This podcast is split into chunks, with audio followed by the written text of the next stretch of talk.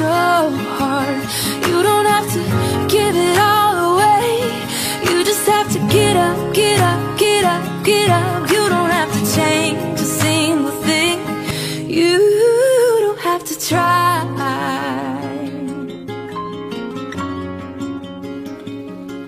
Existen ocasiones en las que no estás contento contigo mismo, con lo que haces, con tu trabajo, con tu forma de vida, con tus problemas que parecen más complejos que el de los demás. Y comparas tus habilidades, tus logros e incluso tu apariencia con otras personas. Y claro, después de escuchar al crítico más cruel que vive en tu conciencia, la poca confianza que deja en ti junto a la autoestima baja, te sumergen lentamente en un estado de depresión muy peligroso. ¿Cómo lidiar contra estos pensamientos que generan emociones negativas y malestar? Y lo más importante, ¿cómo lograr una autoestima sana? Partamos definiendo la autoestima como el aprecio y consideración que uno tiene consigo mismo. Una percepción y una idea de cómo somos, tanto física como psicológicamente. Una idea que debería coincidir con la realidad. Sin embargo, y probablemente por salir adelante en proyectos o emprendimientos personales, y en muchos casos, cuando las cosas no están bien, se busca la autogeneración de confianza, muchas veces irreal, algo que desafortunadamente nos ha llevado a vender la automotivación en los momentos más difíciles como la herramienta más efectiva para elevar la autoestima. A partir de esta práctica, muchos creen que la autoestima tiene un solo objeto, el de buscar y sentirse en una posición adecuada, cómoda y mejor que los demás.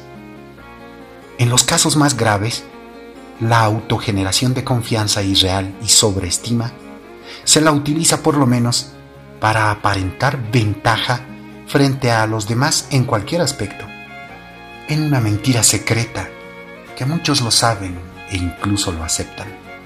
Sin embargo, cuando esto se descubre o se hace evidente, esa falsa realidad se desploma y es capaz de llevarnos a un nivel más trágico que el de la depresión. Toda esta confusión tiene un origen responde a un sistema de educación en el que desde niños nos enseñan que el mejor alumno es el que mejores notas tiene, el que responde las preguntas primero, es el que hizo la mejor tarea. En otras palabras, es quien es mejor que a los demás. Por tanto, casi todos nos esforzamos por cumplir las reglas e intentar ser los mejores. Y cuando esto sucede, la sensación de felicidad nos embarga de alegría. Ese momento, cuando eres calificado como el mejor alumno con diploma de honor reconocido públicamente, es el momento en el que sin duda alguna te sientes mejor que los demás. Si bien es correcto premiar el esfuerzo en una competencia, esta idea de autoestima basada en quién es mejor que otros no debería convertirse en una prioridad diaria ni formar parte de cómo percibir la vida, ya que a partir de ello, la mente de un niño crea segmentos y divisiones que juegan roles muy importantes. Porque si existe el mejor alumno, tristemente, también existe el peor alumno. Y en medio encontraremos a los que les fue peor que a ti. Claramente, tendremos las herramientas necesarias para definir quién es bueno y quién malo. Definiciones erradas que no nos permiten ver y poner mayor atención a los aspectos más importantes de la vida de cada ser humano. En esta competencia nos perdemos en el juego de querer ser mejor que los demás y con ello también perdemos la posibilidad de percibir en un sentido completo la magnífica creación basada en la diversidad. Una creación que sin duda ha requerido mucha atención, ya que todo ser vivo cuenta con una característica de perfección. Ahora bien, frente a esta magnífica creación, debemos evitar juzgar o peor aún, descalificar a otras personas o a nosotros mismos. Este es un juicio que ninguno debería hacerlo. Ni siquiera la misma creación lo hace.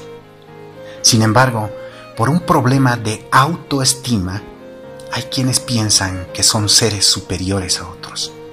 Sostienen la idea de que el cosmos está centrado en el ser humano. Sin embargo, la realidad es que en este cosmos, incluso el sistema solar es un punto diminuto. En ese punto, el planeta Tierra es un micropunto. Y en ese micropunto, el lugar donde estamos hoy es un super micropunto. Pero erróneamente, alguien piensa que ahí está una persona más grande que el mismo cosmos, capaz de cuestionar la perfección de la creación. Y este es el verdadero problema de las personas hoy en día. Un problema que muchos sufren toda su vida debido a que hemos realizado divisiones antinaturales en nuestra mente sobre la existencia, divisiones y segmentaciones sobre lo bueno y lo malo, sobre lo que determina incluso la base de la misma discriminación. Para mantener una autoestima sana y acorde a la realidad, todo lo que debemos hacer es nunca admirar a nadie y nunca jamás despreciar a nadie. Porque si admiras a alguien, perderás la posibilidad de percibir y analizar las cualidades reales o no de la persona que admiras. Simplemente las darás por hecho. Debemos intentar humildemente entender que toda la creación tiene un valor inmenso y que todo ser vivo tiene un lugar especial y una función asignada por la misma creación. Si no logramos caer en cuenta y entender esto, corremos el riesgo de destruir el valor individual y especial de otras personas e incluso autodestruirnos. Entendamos que no hay nadie ni nada aquí que no sea valioso.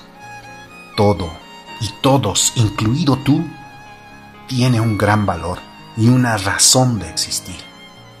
Es solo que muchas veces no somos capaces de verlo y asimilarlo.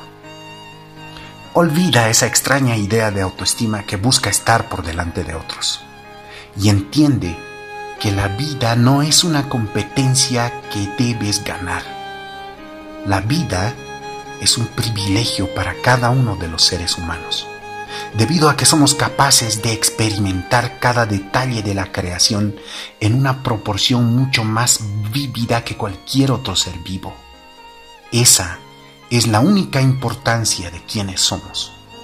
Cuando logremos entender esto y aplicar nuestras mayores cualidades de ser humano, podremos estar conscientes y contentos de lo particular y únicos que somos podremos agradecer el presente diario que nos da la creación con la particular y admirable luz de vida que cada uno lleva por dentro.